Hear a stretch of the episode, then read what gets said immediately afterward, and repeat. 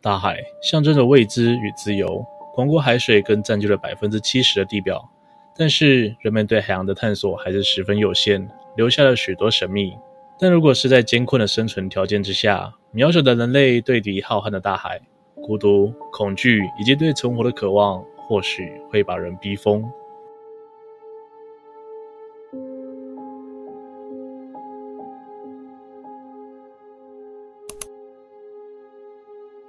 大家好，我是西哥。西元一九二七年十月三十一日，美国货轮玛格丽特·塔拉号在返回华盛顿西雅图港的回程中，发现一艘小型的日本渔船似乎失去了动力，在海上漂流。船长决定靠近这艘小船，看看是否有需要协助的地方。美国船员上船之后，发现这艘船上船体腐朽破烂，甲板上还倒着遇难的船员，明显已经过世许久。另外，还有一些残破的尸体。甚至有些已经化为白骨。船员室内发现了一些碎裂的人骨和残骸，有些房间有大片干掉的血渍。船尾厨房里则散落着海鸟的白色羽毛。葫芦上的石油罐中发现人类的手臂。船内完全没有发现食物与饮用水。引擎机件已经全部毁损。整艘船上弥漫着一阵阵难闻的腐臭味。不难想象，这些船员们生前在船上过着怎样炼狱一般的生活。根据调查发现，这艘小船正是1926年12月在千叶县钓子海岸遭遇暴风雨而失踪的捕鱼船“梁荣丸号”。根据船只资料的记录，“梁荣丸号”的船员们包括船长，共有十二人。“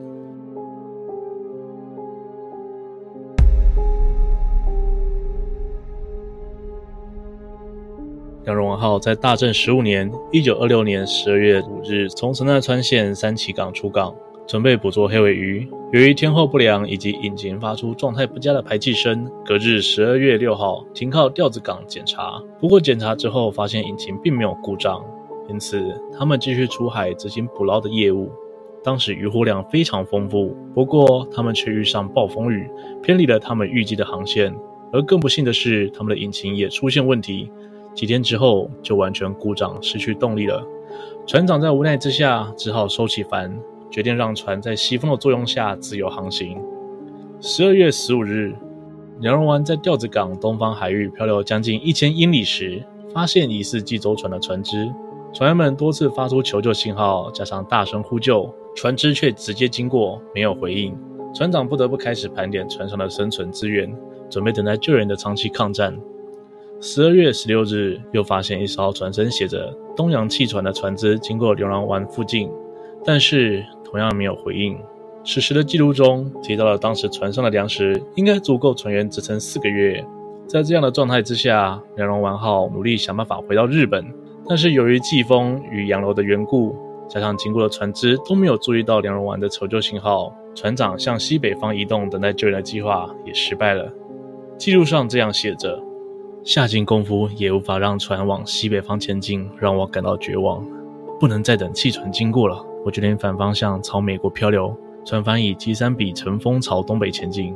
不过，我们必须深刻理解，用渔船到达美国这件事，远比哥伦布发现新大陆还要困难。也就是说，以船只遇到的位置和漂流方向而言，船长决定带领船员以一艘几乎没有动力的单轨帆船往东方跨越整个太平洋。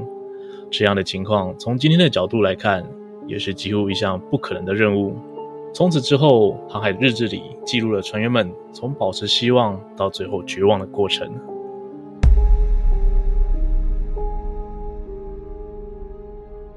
原本船员们还是抱着着希望，持续钓鱼补充粮食，而饮用水就靠累积雨水来补充。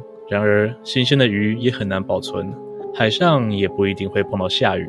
在支撑将近三个月后，粮食慢慢的消耗殆尽，饥饿与死神的阴影笼罩着梁龙丸号。三月七号，第一位牺牲者出现了，他便是船上的机关长细井云次郎。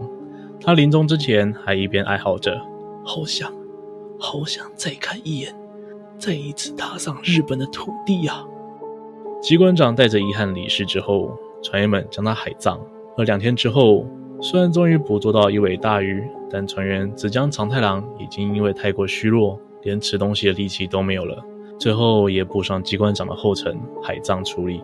三月十五日，一直负责记录航海日志的井泽舍次也过世了，换松本源之助执笔。景泽的遗体同样被海葬。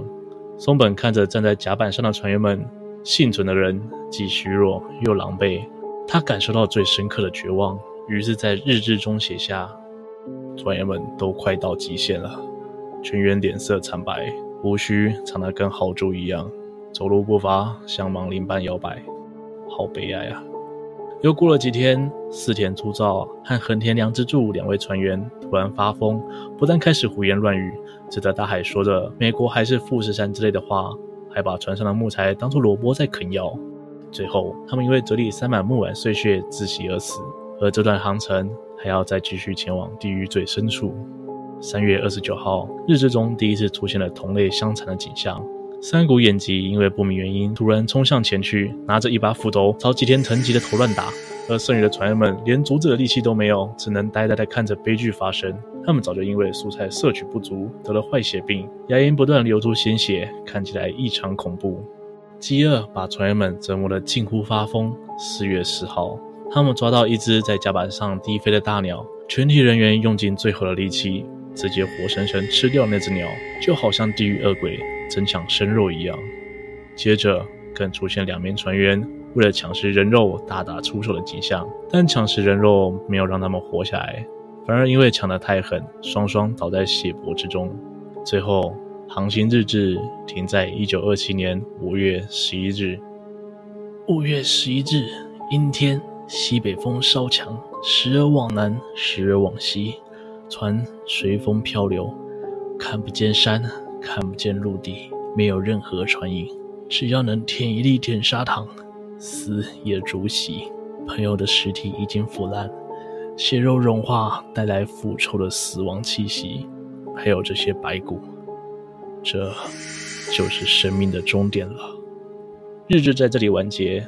不过船长三鬼登喜造在木板上也留下遗书与家人诀别，并为自己不能再回家感到抱歉。最后反复叮咛儿子。绝对不可以成为渔夫。不过，让人不解的是，梁荣丸号的航海日志曾经记录遇到好几只船只，也发出求救讯号，却没有一艘船对他们的求救有所回应。不过，美国货轮云斯顿·艾森号船长的说法却有点诡异。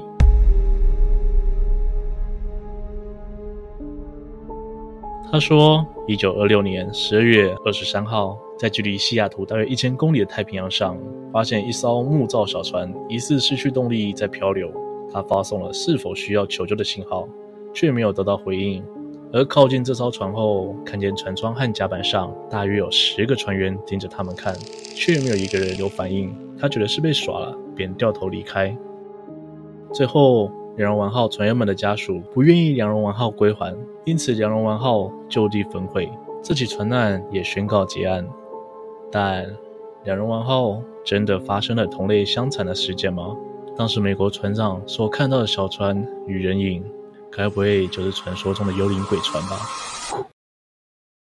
今天的影片就到这边，如果您喜欢今天的内容，请不要忘了帮我按赞、订阅、分享，并且开启小铃铛。才不会错过最新上片的通知哦！我是西哥，我们下次见。